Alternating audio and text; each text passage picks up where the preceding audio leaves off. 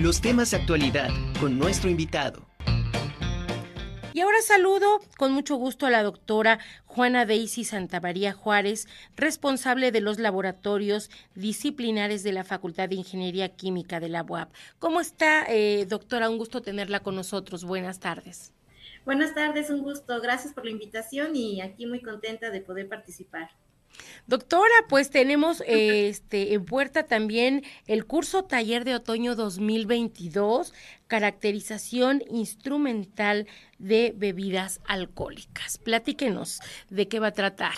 El tema ya no los dice algo, pero bueno, vamos a ahondar un poquito sobre él.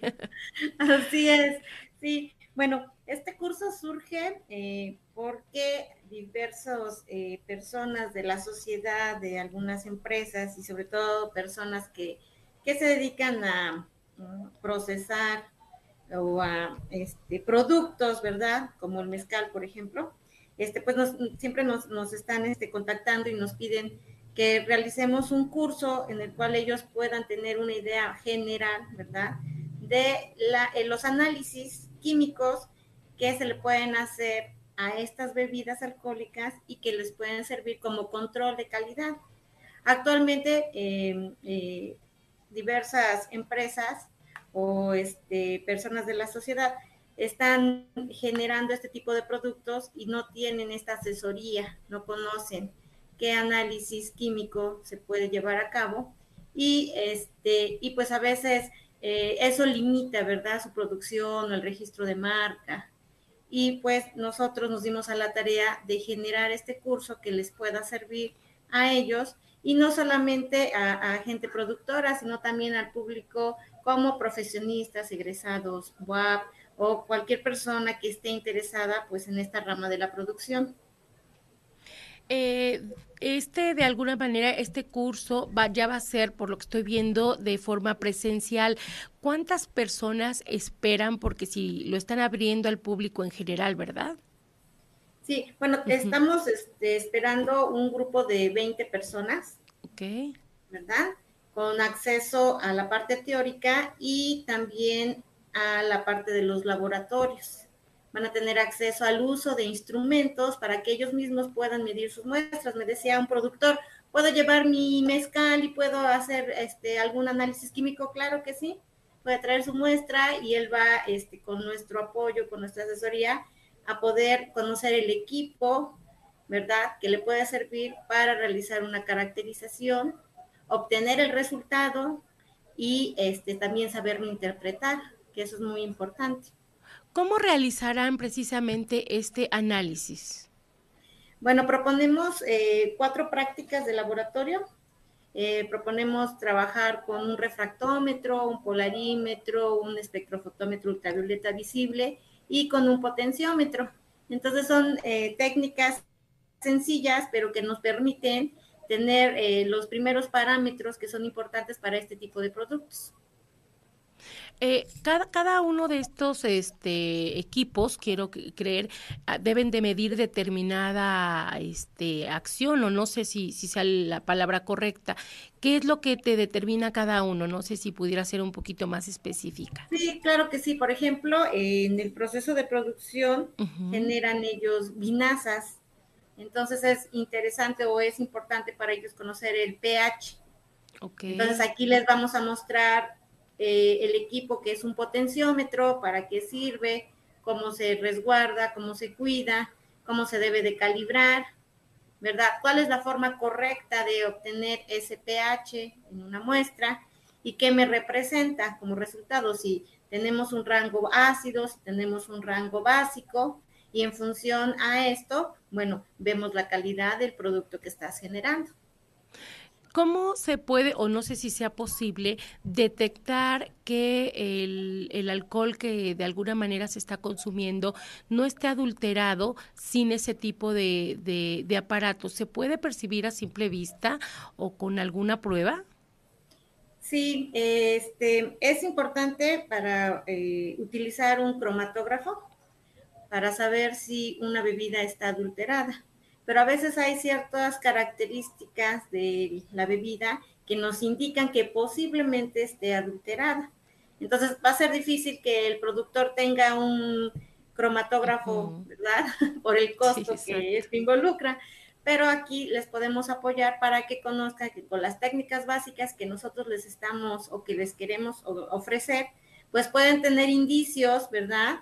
Y demostrar que efectivamente esa eh, muestra está adulterada, que en lugar de que tenga eh, el grado correcto de etanol, pues está contaminada, por ejemplo, con metanol.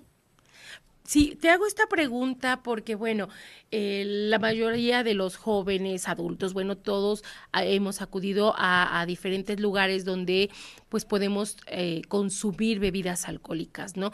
Pero hay personas que no, no lo perciben a simple vista el, eh, si el, la, la, bebida está adulterada, porque quizá ya te sirven, eh, ya te pasan el vaso, ¿no? No, no lo abren en tu presencia. Entonces, ¿es posible eh, o es viable que tú veas determinados rasgos o determinadas características que digas, ah, pues ya lo probé o quizá el, el olor, no sé, algo que te, que te permita saber de que quizá ese, ese alcohol pues no lo debas ingerir porque tenga alguna otra sustancia?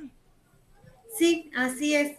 Eh, por ejemplo, dentro de las pruebas básicas están las pruebas este, organolépticas, y una de las pruebas, por ejemplo, que nosotros en el laboratorio de manera muy general hacemos es con el etanol, que es el que sí podemos consumir, y el metanol, que es tóxico. Entonces, si tomamos eh, cierta cantidad de uno del alcohol, por ejemplo, del etanol, no nos debe de dejar una mancha blanca en la, en la piel. Entonces significa que ese sí lo podemos consumir, el etanol. Y a veces en el caso del metanol, tomas metanol y te queda una mancha aquí en la piel. Entonces... O sea, si a mí me sirve, por ejemplo, ahorita una bebida y tomo tantita, me la pongo en la mano, espero tantito, si se me pone blanco, quiere decir que no mejor, que mejor no lo consuma. Es un, es este, no es la única prueba que se recomienda realizar. Realmente para que nosotros digamos que una bebida está adulterada, necesitamos utilizar un cromatógrafo pero con estas características sí de alguna manera nos puede dar idea de dudar, ¿verdad?, de la calidad de esta bebida. Y si nosotros asistimos, por ejemplo, a un restaurante, pues no nos dan la bebida este 100%, ¿verdad? Puede ser que ya venga con otro, bueno, con otra combinación y entonces se va perdiendo, ¿verdad? Se va perdiendo el blanco de esta muestra sí, porque en el restaurante pues no vamos a llevar todo este equipo, ¿no? Por decir que, que ustedes tienen ya especializado. Sí, sí, sí. Es por eso que el curso está más enfocado pues a personas que estén en la rama de producción, ¿verdad? Y que, por ejemplo, este, estén realizando registros de marcas, de bebidas alcohólicas y que este, quieran empezar a implementar estándares de control de calidad en su proceso.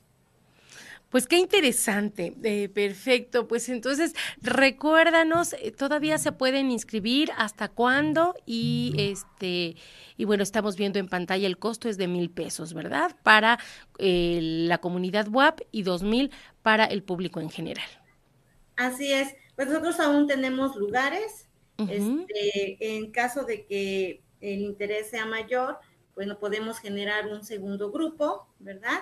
Un segundo grupo que puede ser, eh, nosotros siempre conformamos equipos de cinco para que tengan acceso y, a los equipos. Así que no hay ningún inconveniente. Si están interesados, con mucho gusto los recibimos aquí en la Facultad de Ingeniería Química, en el Laboratorio de Análisis Instrumental. Es un curso que vale la pena, la verdad los costos son muy accesibles y este pues van a aprender bastante y sobre todo pues bueno, los resultados ustedes los van a ver cuando implementen parte de lo que nosotros les ofrecemos en sus procesos o en sus negocios, etcétera. Perfecto, pues muchísimas gracias, te lo agradezco mucho, doctora Juana Daisy Santa María Juárez. Gracias por esta invitación, mucho éxito y vamos a estar ahí presentes. Realmente es un, un curso muy, muy interesante. Gracias. Muchas gracias, hasta luego.